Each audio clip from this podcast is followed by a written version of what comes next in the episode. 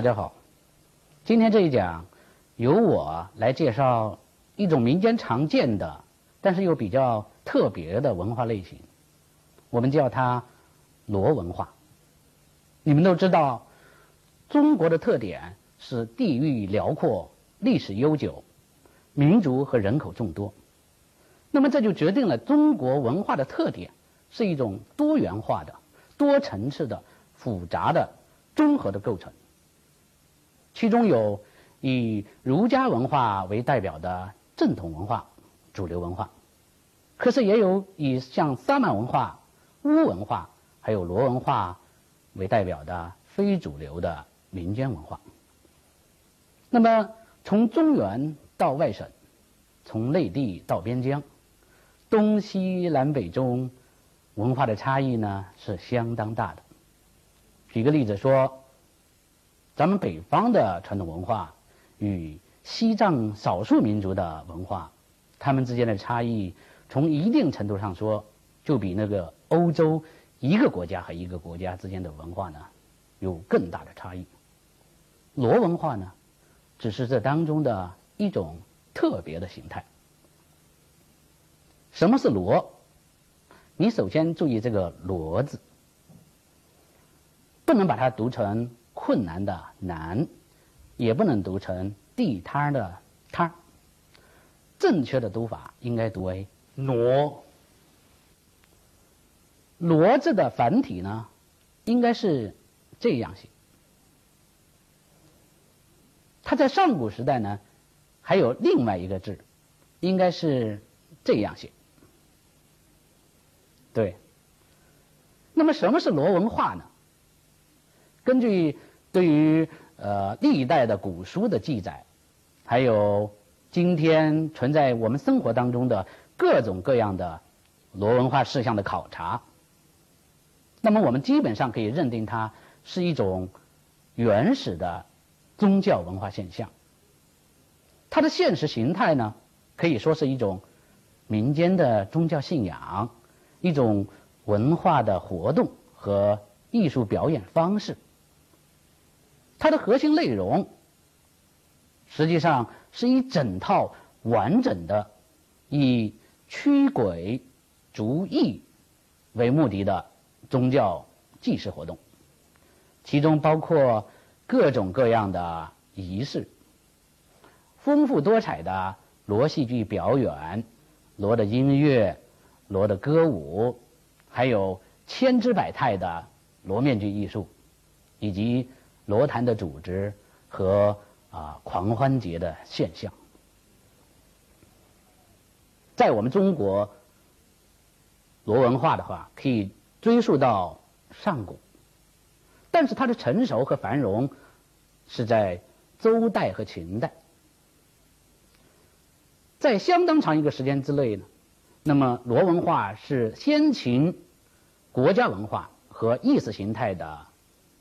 主要的组成部分，所以古书上说啊，因人丧鬼，嗯，而且呢，先鬼而后礼，这意思就是说，鬼神的地位比礼乐的地位呢，在当时还要高。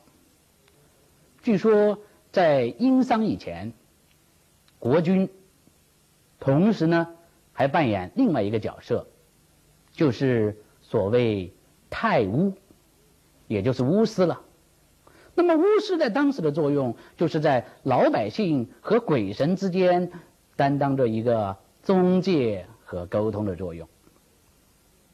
那么我们从罗文化各种各样的表现，以及神话、巫术、祭祀当中，可以很容易的体会到我们中国上古时代那种浓厚的宗教气氛。特别是这个罗文化，在当时是非常兴盛的。古书《周礼》当中就记载了许多的国家性的罗文化的盛况。当时呢，把它叫做国罗，又叫大罗，有时候呢又叫做大腊。在皇宫里面主持这个罗仪式的人呢，叫他方相氏。周礼里面说，方相氏长蒙熊皮呀，黄金饰木，悬衣朱裳，直歌扬盾，赛百利而食罗，以缩食足矣。那么这是什么意思呢？你想想。一个人化妆成一个神兽，两手呢蒙上熊皮，脸上戴一个面具，面具上面画着四只金黄色的眼睛，穿着黑衣服，啊红的裙裤，右手呢执枪，左手呢执盾，领着一帮化了妆的护从，跳跃舞蹈，奔腾呼喊，罗罗之声震天动地。在那种烟雾缭绕、火光熊熊当中，来驱神逐鬼、消灾去难，祈求上苍给他们以丰收的年景和平和的生活。这种盛况，想起来是非常壮观的。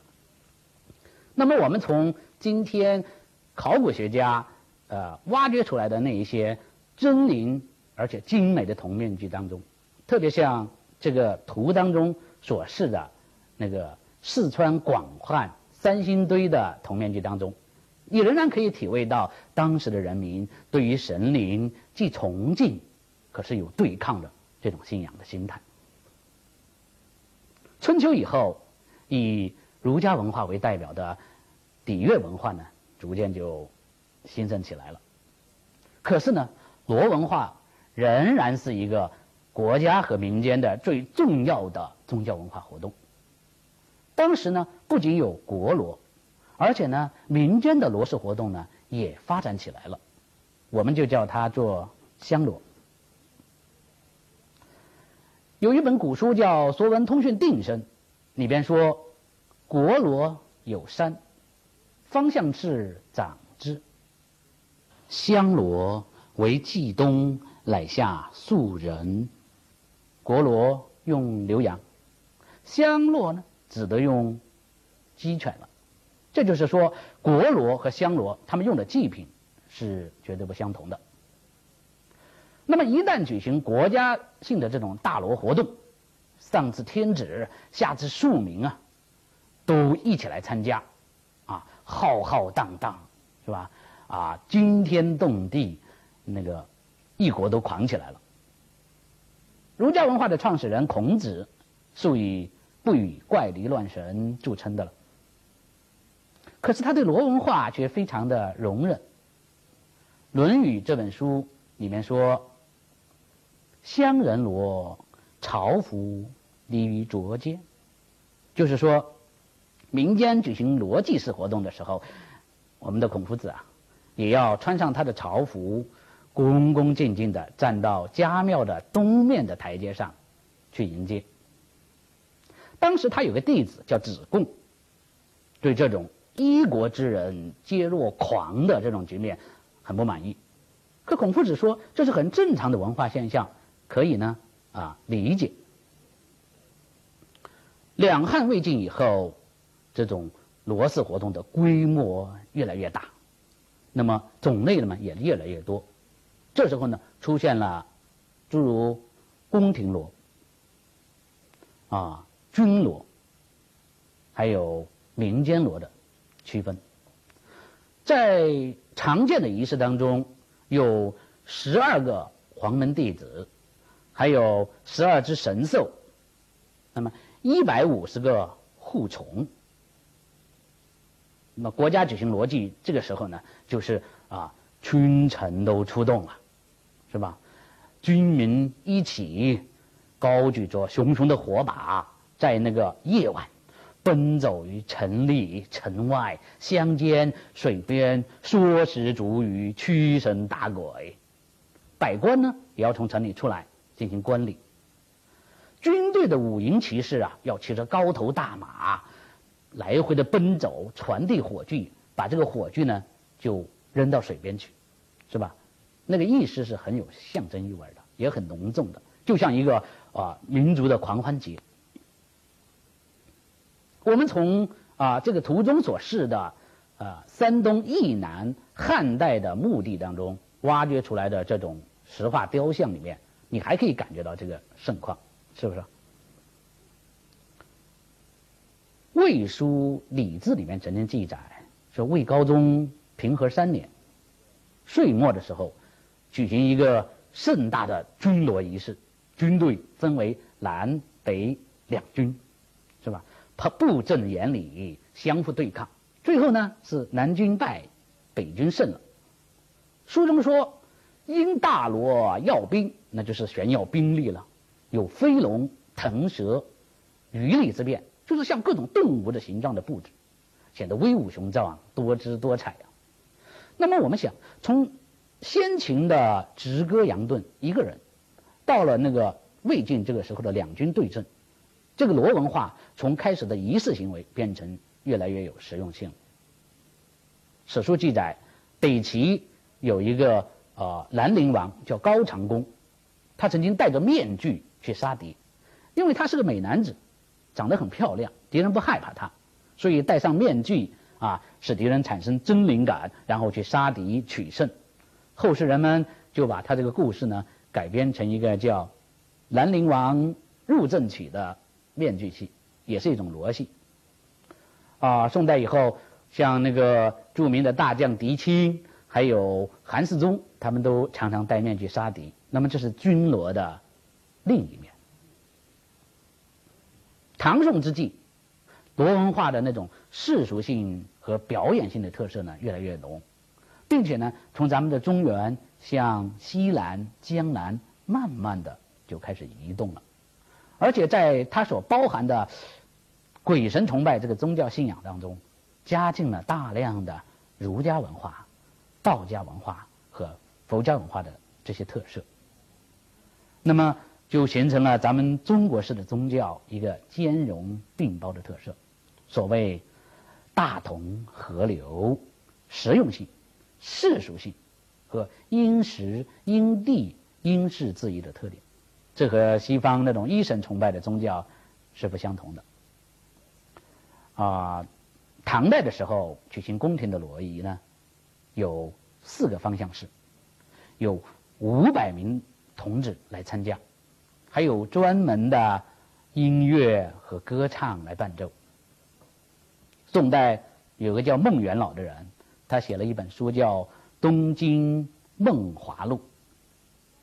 那么书中呢就记载，当时出席的时候举行国家级的罗祭，光是戴着面具参加演出的人就达到上千人，各种各样的神灵都请出来了，还有赵君啦、钟馗啦、土地啦等等等等。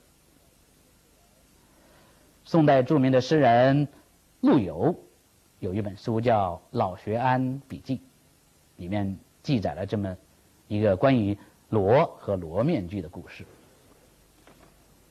书里说，郑和中大罗啊，下贵妇进面具，比进道称一副，粗雅其少啊，乃是以八百枚为一副，老少烟陋无一相似者，乃大惊。至今贵府着此者皆自负，天下及外邑皆不能及啊！想想。贵府呢，就是今天的桂林，当地人做一副罗面具有八百枚，而且呢，很多人因为做这个东西而变成富豪。可想想宋代这个时候，那个罗文化和罗面具的兴盛了。那么宋元以后呢，官方的这种罗文化活动呢就越来越少了，可是民间的罗文化活动呢却越来呢越多。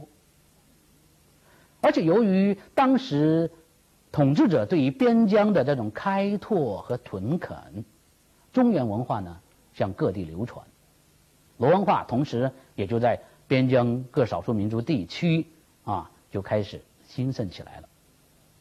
它甚至呢流传到了像日本、朝鲜、越南和东南亚国家，并且和当地的宗教、民风、民俗呢结合起来了。形成了各种各样独具特色的罗文化类型和罗面具艺术，还有罗歌、罗舞、罗戏剧的表演。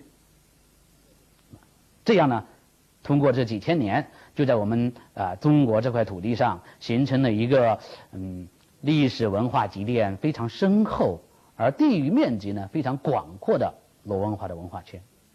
这就是我们今天见到的中国罗文化的基本的格局。罗文化作为中华民族传统文化的一个组成部分，它里边包含了我们民族文化发展史上很重要的历史、宗教、民族、民俗、人类学、社会学各种各样的宝贵的信息。是一个非常值得研究的领域。比如说，西方的学者就常常说，中国人呢，我们这个民族缺乏宗教信仰的观念，还说这个我们的民族从一开始呢就缺乏一个神话啦、想象啦、幻想的这样一个人类的初级阶段，因为他们看到的儒家文化一出来就是一副。饱经沧桑的面孔，其实啊，这是他们对中国文化缺乏深厚的了解了。你只要看这个罗文化就知道了，那些神话、那些祭祀、那些表演，还有呢那种天人合一、神人合一的这些面具艺术和面具象征，其实答案应该是不言自明的。所以我觉得中国的这个罗文化特别值得保护、挖掘。抢救和研究。那么八十年代改革开放以来啊，那么在中国大陆上就形成了一股不小的罗文化热。经过专家学者们辛苦的田野作业和大量的资料整理，在中国的大部分省区，我们都发现了罗文化的踪迹，还有它的现实的表现。他们往往就是当地的民俗民间文化的一个非常重要的组成部分。那么在我们现在的国内呢，大概有这么几个大区的罗文化比较发达。一个是以贵州为中心，加上云南、四川的西南区；一个是广西、江西、湖南、湖北、安徽为代表的中南区；还有。陕西、山西的西北区，以及西藏地区。我们以贵州的罗文化为例，这个地方啊，它保存着世界上最完善的罗文化的群落。比如说，啊，在黔西北的彝族地区，有一种称为罗文化的活化石的罗舞表演，我们叫它。搓太极，这是一个彝族语言的翻译。那么在黔中地区呢，有保存着魏晋以来那种军罗的特色的安顺地系，还有以敷衍历史故事为主的啊黔南、黔东南的罗塘系。那么除此之外，还有云南的关索系，广西的司公系。湖南的师道系，江浙一带的童子系、色系。对了，你们都看过鲁迅的小说，叫《色系》，就是，呃，描写的这个问题。那么在西北呢，有所谓散骨罗系，很壮观的。那么在西藏呢，有所谓寺院罗系，也是很漂亮的，也是很漂亮的。那么最近几年来，我们的考古工作者、人类学家、社会学家、民俗学者、民间文学工作者，经过非常艰苦的努力，现在已经收集到数以千计的古罗的面具，整理了数以百计的罗戏剧剧目、罗的音乐、罗的舞蹈，并且呢，出版了相当多的这种啊关于罗文化的。资料集、论文集和专著，那么这图中呢，只是相当少的一部分了。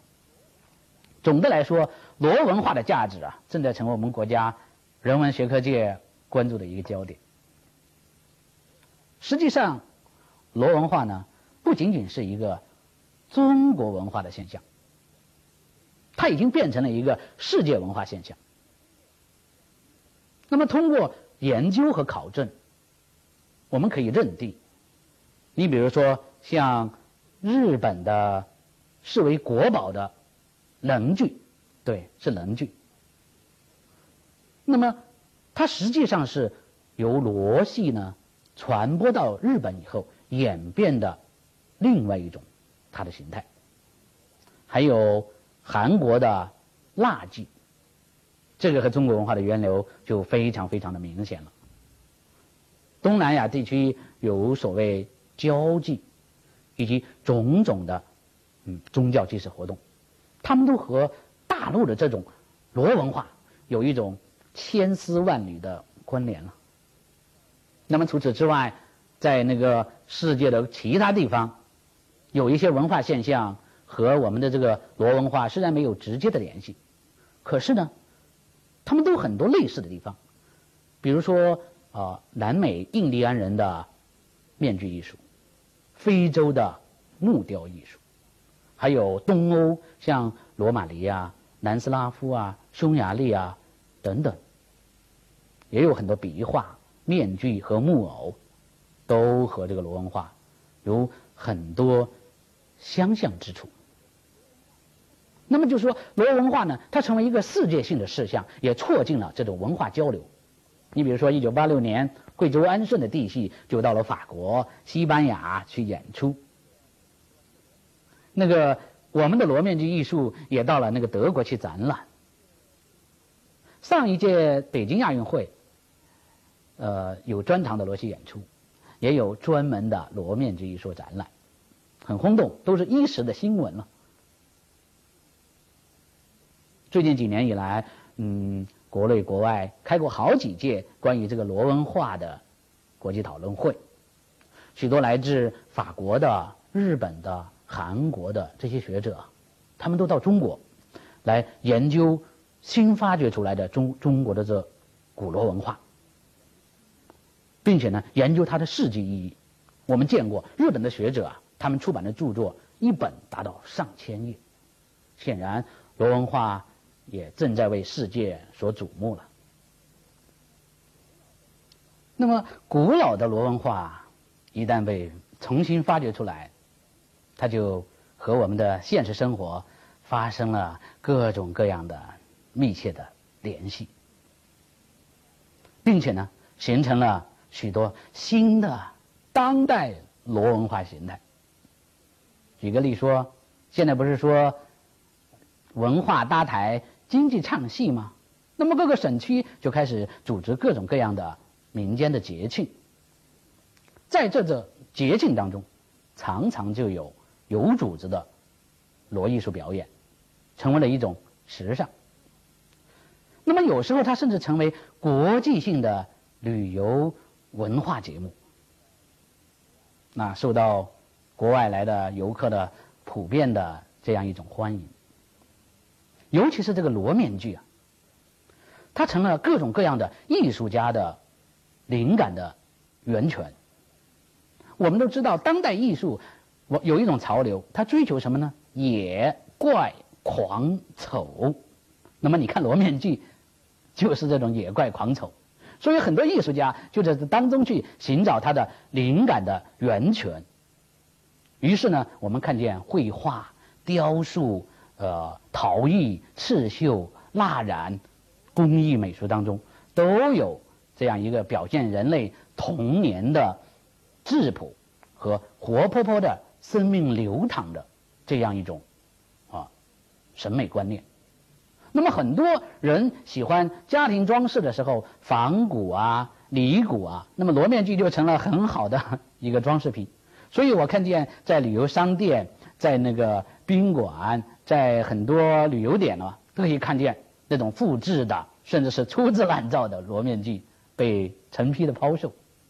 那么这显然和罗艺术的原来的本意的话就大不相同了。还有罗戏、罗舞蹈，那么这些舞蹈和戏剧呢，和现代戏剧舞蹈也有很多相似之处，那就是重浊、狂野，还有质朴。那么现代的戏剧家和舞蹈家就常常在当当中去吸取题材和素材，所以你看见最近几年的戏剧表演当中，常常有所谓罗舞啊、罗韵呐、罗院呐这样的剧目，也很受啊大家的欢迎。另外，在宾馆里面，在那个啊城市的雕塑里面，还有各种壁画，你都可以找到罗文化的踪迹。我们还可以广而言之吧。就说，你像大型的运动会、奥运会、亚运会、全国运动会、远南运动会这样的运动会上，都有那种举着火火火炬这样一种传送的仪式。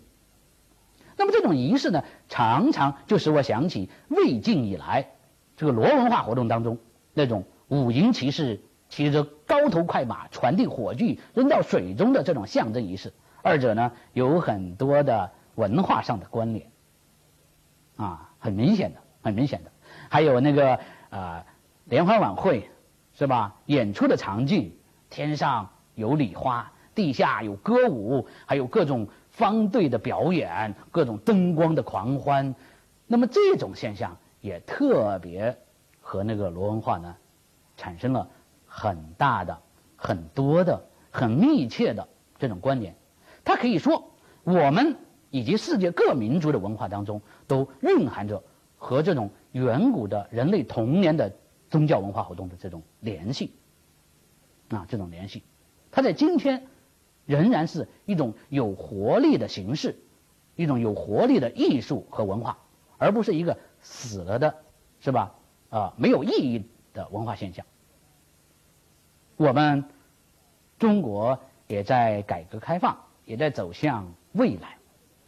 那么，古老的罗文化作为我们民族文化的一个非常重要的生命因子，它从远古向我们走来了，它参与到我们今天的生活当中去。我想，它也必然会走向它的未来，在我们民族的发展中，是吧？为弘扬我们的民族文化，发挥它的一份作用。